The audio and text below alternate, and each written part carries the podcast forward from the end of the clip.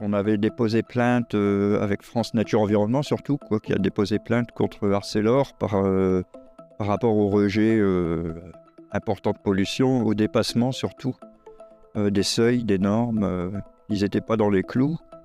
Bah, disons qu'en fait, c'est un des premiers, si ce n'est le premier site industriel émetteur de gaz à effet de serre, plutôt de CO2, sur le territoire national. Et au niveau européen, il fait partie de la shortlist des principaux euh, sites. Notre pari était de, parier sur une réindustrialisation et sur une réindustrialisation euh, autour euh, d'entreprises qui se voulaient, on va dire, plus vertueuses que les entreprises auparavant. C'est bien sûr les deux gigafactories. À l'extrême nord de l'Hexagone, l'industrie bat son plein, sans grand égard pour l'environnement. Dans le Dunkerquois, où vivent moins de 200 000 personnes, l'activité industrielle émet autant de gaz à effet de serre qu'un million 700 000 Français. En cause, des usines ultra-polluantes, dont certaines tournent encore au charbon. Dans cette enquête réalisée sur plusieurs mois que vous vous apprêtez à écouter, On perd le Nord ne fait que gratter la surface d'un problème systémique et multifactoriel. Les enjeux sont climatiques, énergétiques, politiques. Des projets de développement du port de Dunkerque prévoient de multiplier par trois le trafic de conteneurs, tout en encourageant une transition à l'hydrogène des usines les plus émettrices.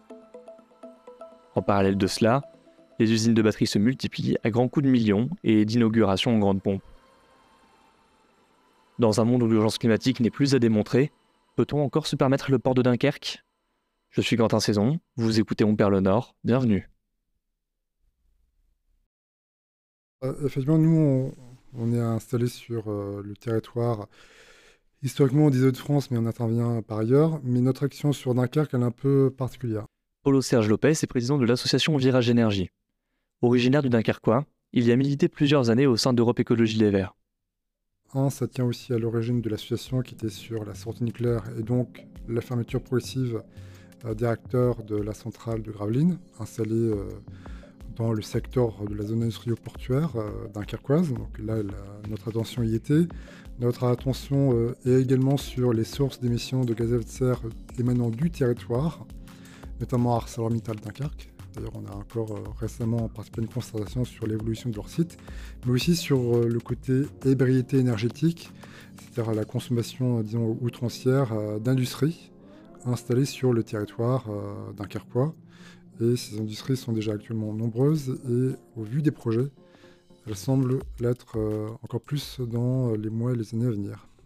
Et justement, là-dessus, on, se rencontre un peu au bon moment, j'ai envie de dire. Et c'est un hasard du calendrier, mais il y a Emmanuel Macron qui est, euh, euh, là à l'heure actuelle euh, à Dunkerque pour célébrer l'ouverture d'une usine de, de batteries taïwanaise à Dunkerque. Il y a énormément de projets en développement autour de, la zone industrielle portuaire.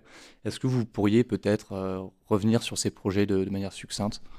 En fait, euh, durant de nombreuses années, il y avait quasiment plus de création d'usines ou d'entreprises dans le secteur euh, dunkerquois, euh, dans la zone industrielle portuaire. Mais depuis quelques mois, si ce n'est quelques années, vous avez d'un coup, progressivement, dans des terrains appartenant au Grand Port Maritime Dunkerque, des projets d'installation, soit sur la question de l'hydrogène, soit des industries liées à la chimie, soit des industries liées à la filière automobile et notamment à l'électrification de la filière automobile. Ce sont donc la question des batteries. Et donc la multiplicité de, ces projets sur le territoire dunkerquois, au-delà euh, des annonces sur 16 000 emplois qui vont être créés, parce que c'est le leitmotiv depuis des mois et des mois. Et nous, notre fonction, elle est plutôt de euh, regarder ce qu'il y a sous le tapis, en quelque sorte, de regarder précisément ce qu'on peut euh, trouver en termes de impact environnementaux quand je dis impact environnementaux, c'est large. Captation euh, d'eau, pollution de l'air, entre autres. Mais surtout, à quels euh, besoins ces industries veulent répondre, au-delà des aspects purement process industriels? Euh, quelle est la compatibilité entre les différents sites industriels sur le territoire dunkerquois? Est-ce que ça fait écosystème ou pas? Est-ce que ça fait filière ou pas? Globalement. Et donc l'idée pour nous, c'est d'être d'exercer une, une forme de vigilance. Et est-ce que c'est pas une sorte de potentiellement Est-ce que c'est pas de l'ordre du greenwashing ce qu'on nous vend? Et on oublie les besoins. À quels besoins euh, ça répond. Si c'est pour avoir de la tonne d'acier produite qui va simplement créer un SUV de 2 tonnes d'acier qui ne va pas être utilisé pendant des années et des années, quel intérêt? C'est pour ça que je disais que quand j'ai interpellé ArcelorMittal sur à quel besoin ça va répondre, à quel type de marché, ils me répondent Ah, les marchés vont décider, quasiment littéralement. Donc c'est pour ça que on est bien sûr, nous, à Virage, sur la question de la sobriété, mais la sobriété, c'est d'abord un objet politique, c'est pas équivalent à l'efficacité énergétique. On veut construire maintenant euh, des usines sans parking. Patrice Vergreitz, président de la communauté urbaine de Dunkerque lors de l'inauguration de l'usine de batterie taïwanaise Prologium en 2023. En repensant euh, les modes de déplacement. On veut euh, continuer à réfléchir sur les différentes ressources des collectivités. On veut finalement construire la ville du 21e siècle à côté de l'industrie du 21e siècle et continuer à innover avec eux. Et je pense que nous aurons encore besoin de vous, Monsieur le Président, sur le logement, sur la formation, sur euh, la santé, parce que plus d'emplois, c'est aussi euh, plus d'habitants et donc plus de services. Et je sais aujourd'hui que nous pourrons euh, compter sur vous. Merci pour votre présence, merci beaucoup pour votre engagement. Merci à vous.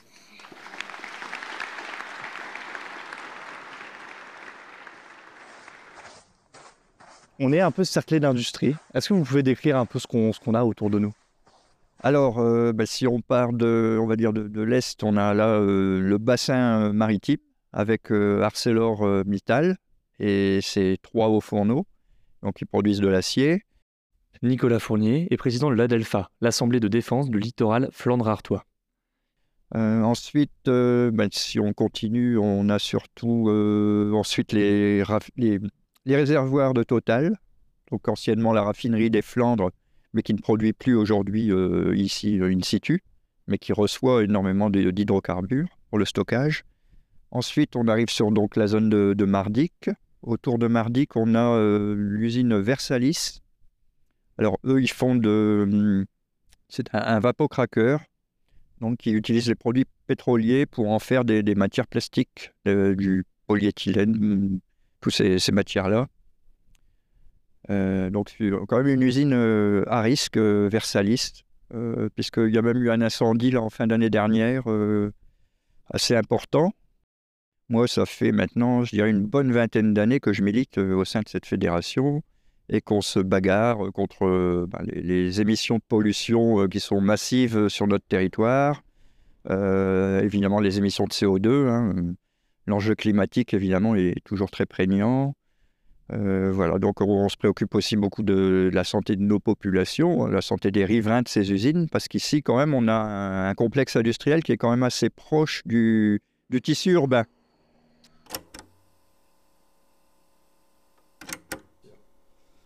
Est-ce que je peux lancer l'enregistrement? Bien sûr, allez-y. Très bien. je vais garder la main, la main levée comme ça. Jean-François Montagne est vice-président de la communauté urbaine de Dunkerque, en charge de la transition écologique et de la résilience. Il y a ce double enjeu d'abord de décarboner les industries existantes et d'implémenter malgré tout de, nouvelles industries. Pourquoi en ce moment on porte des projets industriels qui justement vont potentiellement être, euh, avoir un impact environnemental considérable? Comment, Pourquoi porter des projets justement de, pour continuer à développer le port alors même qu'il y a déjà ce, grand enjeu de, de la transformation euh, des industries existantes? Alors, euh, nous devons développer notre territoire. Hein. Nous perdions depuis 2010 euh, euh, en moyenne 1000 habitants par an. Lorsqu'on est arrivé aux affaires en 2014, le mot principal des Dunkerquois, quand on les interrogeait, c'était Dunkerque est mort, l'industrie est mort. donc il nous fallait réagir, il nous fallait redynamiser Dunkerque euh, et notre pari était de, parier sur une réindustrialisation et sur une réindustrialisation autour euh, d'entreprises euh, qui se voulaient, on va dire, plus vertueuses que les entreprises auparavant. C'est bien sûr les deux gigafactories qui vont contribuer là aussi à permettre de, de, faire évoluer notre mobilité en France. Donc il n'y a pas de hiatus entre ce développement industriel et l'industrie que nous avons déjà, puisque l'industrie euh, se, décarbone euh, euh, avec de, véritables projets et avec une volonté des industriels de décarboner leur industrie. Paulo Serge Lopez, président de l'association Virage Énergie. Le fait est qu'il y a un discours très techno qui prédomine, c'est-à-dire au-delà de l'aspect euh, chantage à l'emploi, même si c'est un peu moins prégnant, puisque le taux de chômage baisse depuis un certain nombre d'années sur le bassin, c'est plutôt le discours technologique et le discours sur l'avenir du territoire qui est un peu surprenant en disant voici de nouvelles usines avec des nouvelles technologies, elles résolvent à la fois les problèmes d'emploi et les problèmes d'environnement. Nous, on s'adresse à la fois à la qualité des emplois et vraiment au-delà des discours sur ces impacts environnementaux. Nicolas Fournier. Alors, euh, il faut se rappeler qu'il y a eu un grand débat public euh, il y a quelques années de ça euh, sur donc l'extension du port de Dunkerque. Hein, c'est le projet Cap 2020 et donc, euh, à l'époque, on nous avait présenté ça, c'était formidable. Euh, euh, il, y aura des, aurait eu des mesures compensatoires, on n'allait pas entamer la biodiversité. tout était présenté sous un jour favorable, on va dire. Cap 2020 prévoit de multiplier par trois le trafic de conteneurs en agrandissant le port maritime de Dunkerque. Le projet est vivement critiqué par l'autorité environnementale, une institution de contrôle indépendante placée sous la tutelle de l'État. En cause, des lacunes considérables sur le plan écologique. Lecture du rapport. L'étude d'impact est d'une qualité médiocre pour un projet d'une telle ampleur. Elle comporte des erreurs graves d'interprétation de la réglementation qui conduisent à faire l'impasse sur des enjeux environnementaux essentiels. Elle méconnaît la notion d'artificialisation. Elle sous-estime fortement les besoins de compensation pour les milieux naturels. Une part importante des mesures de compensation ne remplit pas les critères qui doivent être respectés pour être considérées comme telles. En dépit des nombreuses atteintes aux espèces protégées, le dossier ne démontre pas que le projet présenterait des raisons impératives d'intérêt public majeur. La justification de la variante retenue est insuffisante au regard du Code de l'environnement. L'absence de rigueur de l'évaluation de certains enjeux, gaz à effet de serre et bruit en particulier, ne permet pas de conclure que les incidences résiduelles sont négligeables. Ça, c'est un dossier que j'ai pas du tout, euh, pas du tout euh, suivi, donc je vais être un peu plus, euh, un peu moins à l'aise pour vous en parler. Jean-François Montagne, vice-président de la communauté urbaine de Dunkerque, en charge de la transition écologique et de la résilience. Nous avons ici un GPMD, un grand port, un grand port maritime qui a quasiment l'ensemble du foncier encore disponible sur son, territoire. et donc c'est un, projet de, développement du, port. Alors effectivement, euh, vous l'avez dit euh, dès, le, dès, le, début, avec un développement et l'accroissement euh, du, du, du, fret routier. alors, il faut quand même savoir aussi que le port de Dunkerque est le, le, premier port avec le plus de fret ferroviaire. Mais évidemment, il faudra le, il faudra le développer. Euh, la 16 euh, n'est pas à saturation, mais on n'est pas loin. Donc, effectivement, euh, c'est un des points qui a été, qui, qui, a été mis, mis, mis, en avant. et il, il, nous faudra effectivement l'examiner comme tel. Et justement, les enjeux environnementaux sont assez pris en compte dans, ces politiques de réindustrialisation, de développement de l'emploi? Oui, ils sont, on n'a pas le choix on n'a pas le choix, on pourra toujours dire que ce n'est pas assez. Après, vous avez deux options. Euh, très clairement, les décroissants disent arrêtons tout, décarbonons, arrêtons tout. Euh, sauf que euh, si vous voulez passer à la voiture électrique, si vous voulez à un moment donné, les batteries n'existant pas, il faudra bien les, il faudra bien les construire. Donc après, c'est toute, l'ambiguïté, il faut tenir les, les deux règnes, continuer euh, à pouvoir assurer la transition écologique d'un point de vue industriel et aussi pouvoir continuer à, vivre et, à aussi rendre un futur heureux à nos enfants.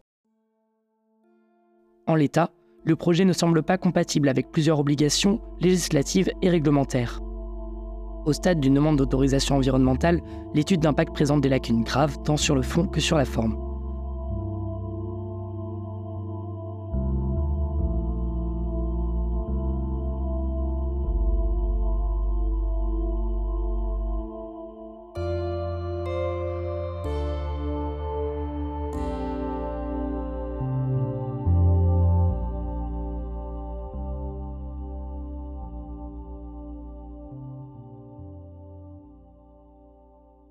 Qu'on peut y croire justement à ces projets de décarbonation de, des industries dunkerquoises Alors, euh, c'est vrai que nous, en tant qu'associatif, on suit tout ça. hein. On suit les concertations, euh, notamment sur la décarbonation d'ArcelorMittal.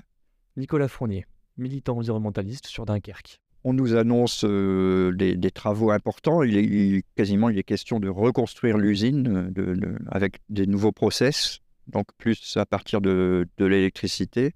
Euh, mais oui, on, nous dit que la décarbonation, c'est pour euh, à l'horizon euh, 2030. Quoi. Euh, maintenant, il faut qu'il il faut que Bruxelles, euh, l'Europe accepte qu'on mette beaucoup d'argent public pour financer tout ça, parce que ArcelorMittal euh, dit qu'il n'a pas les, moyens lui-même tout seul d'assurer la, la conversion de son usine et compte beaucoup sur, euh, sur l'argent public. Mais donc, euh, ce sont des aides qui sont soumises à l'autorisation de Bruxelles. Sur la question des, financements et du retour sur investissement, euh, nous, on est euh, sur cet aspect-là, on estime que le process industriel tel qu'il a été présenté est intéressant, sauf que les réponses aux questionnements sur comment on produit l'hydrogène n'ont pas été répondues, et n'ont pas été répondues notamment sur à quels besoins ils répondent. Voilà, c'est la chose classique. Néanmoins, il y a aussi la question, les financements publics seront dégagés a priori pour le projet de modernisation, mais bien savoir sur quels critères euh, en termes d'emploi, quels critères en termes sur, euh, sur la réduction effective des émissions de gaz à effet de serre. Il ne faudrait pas que les fonds publics qui seront dévolus pour euh, cet investissement ben, soient sans cahier des charges. Voilà. Donc la question, comme je vous le disais, de vigilance à avoir, c'est aussi une question de vigilance sur l'usage de l'argent. On n'est plus sur euh, le côté quoi qu'il en coûte. Donc euh, il faut que l'argent soit bien fléché sur des actions qui, euh, qui prennent sens. C'est justement parce qu'il y a eu des contraintes environnementales que ça a obligé les industriels à changer leur fusil d'épaule. Nombre de cadres d'ArcelorMittal ou d'autres industries que je côtoie sur le territoire d'Arcarquois me disent exactement c'est parce qu'il y a une pression extérieure en termes normatifs, en termes financiers, quota de CO2, ainsi de suite, qu'ils ont été amenés à changer. ArcelorMittal, Dunkerque et la multinationale ArcelorMittal et d'autres industries, ce ne sont pas des philanthropes. Donc il faut toujours que les citoyens soient présents en termes de vigilance pour rappeler un peu la responsabilité sociale et environnementale au sens large des industries. On suit tous les gros dossiers du, littoral, et il y en a beaucoup. Et voilà, on essaie d'être au rendez-vous et d'assurer une, une vigilance euh, au nom de tous les citoyens. quoi. Et ça fait pas toujours que des amis d'ailleurs, ça. Vous êtes. euh, Non, non, nos, nos prises de position sont parfois pas toujours euh, bien comprises, euh, surtout par certains élus, quoi, qui, qui préféreraient euh, que tout se passe euh, voilà, sans qu'il- sans qu'on jette notre œil là-dessus et surtout sans qu'on conteste euh, de trop les projets. Alors, euh, bon, nous, on, est là aussi pour améliorer les projets, hein, pas pour forcément toujours les, les contrecarrer. Mais oui, on, on fait partie de ce qu'on appelle euh, la démocratie écologique et on- il est malheureux qu'on soit parfois un peu brimé euh, en tant qu'associatif. Par exemple, euh, bah, on n'a plus vraiment de subventions ici au niveau local. hein. La Delpha euh, n'a plus de subventions. C'est tout récent, ça. C'est depuis un an que vous vous êtes fait sucrer des subventions. Oui, on avait des... autrefois on avait nos subventions bon, qu'on nous donnait un peu traditionnellement, on va dire, hein, pour ne fonctionner. C'était pas des grosses sommes, hein, c'est quelques milliers d'euros, c'est pas à l'échelle euh, du territoire ici, c'est pas grand-chose. Et ben même ça, on n'en a plus. Euh, la maison de l'environnement aussi a beaucoup a eu à souffrir de, de cette euh, répression, hein, si on peut dire. Et donc aujourd'hui, la, maison de l'environnement, ben, elle, elle a perdu ses locaux, elle a perdu beaucoup de ses salariés, elle a perdu beaucoup de ses subventions également. Sollicité sur ce point, Jean-François Montagne a mis fin à notre interview. En fait, le, le paradoxe, alors, euh, je vais un peu, un petit peu caricaturer là-dessus.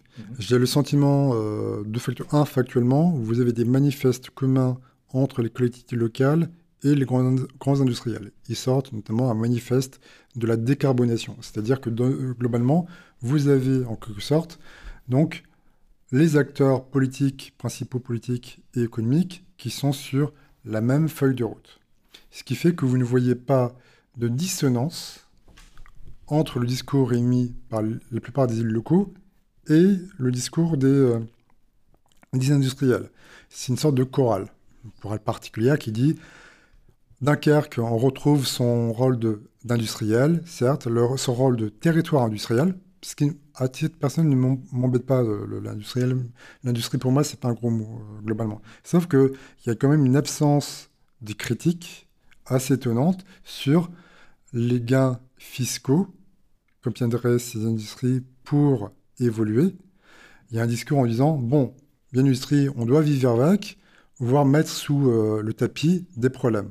Problèmes de, potentiellement de allez, euh, captation d'eau, d'artificialisation euh, des terres agricoles, parce que l'artificialisation des terres agricoles, au regard des multiples projets, c'est énorme. Et donc, qui dit terres agricoles sacrifiées, dit donc résilience alimentaire amoindrie sur le territoire. Et en fait, c'est l'absence de discours critique. C'est paradoxe, il n'y a pas d'absence, il n'y a pas vraiment de discours critique, raisonné, argumenté, à l'heure actuelle émanant euh, d'acteurs politiques du territoire.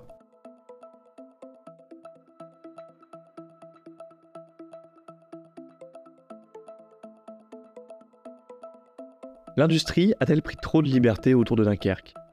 Y a-t-il connivence entre les pouvoirs publics et les grands industriels, sur fond de création d'emplois et de redynamisation du territoire Le sujet est sensible dans le Dunkerquois, entre un besoin légitime de création économique et des promesses de réduction des gaz à effet de serre dont personne n'a encore vu la couleur. Les analyses sont subjectives, les faits en revanche sont indiscutables. À l'échelle de la France, 21% des émissions de gaz à effet de serre d'origine industrielle émanent des sites de production localisés sur le territoire de la communauté urbaine de Dunkerque.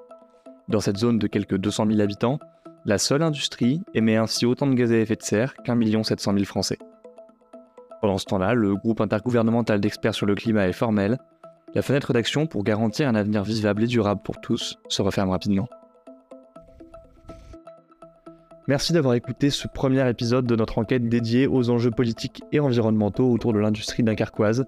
Dans la seconde partie de cette émission, rendez-vous avec Léo Huguebar et Samy Bounoua, deux doctorants en histoire environnementale. Vous comprendrez avec eux pourquoi de tels enjeux industriels sont concentrés autour de Dunkerque. D'ici là, on vous attend sur nos réseaux sociaux et sur notre site web onperlenord.fr pour une analyse approfondie et des suppléments visuels.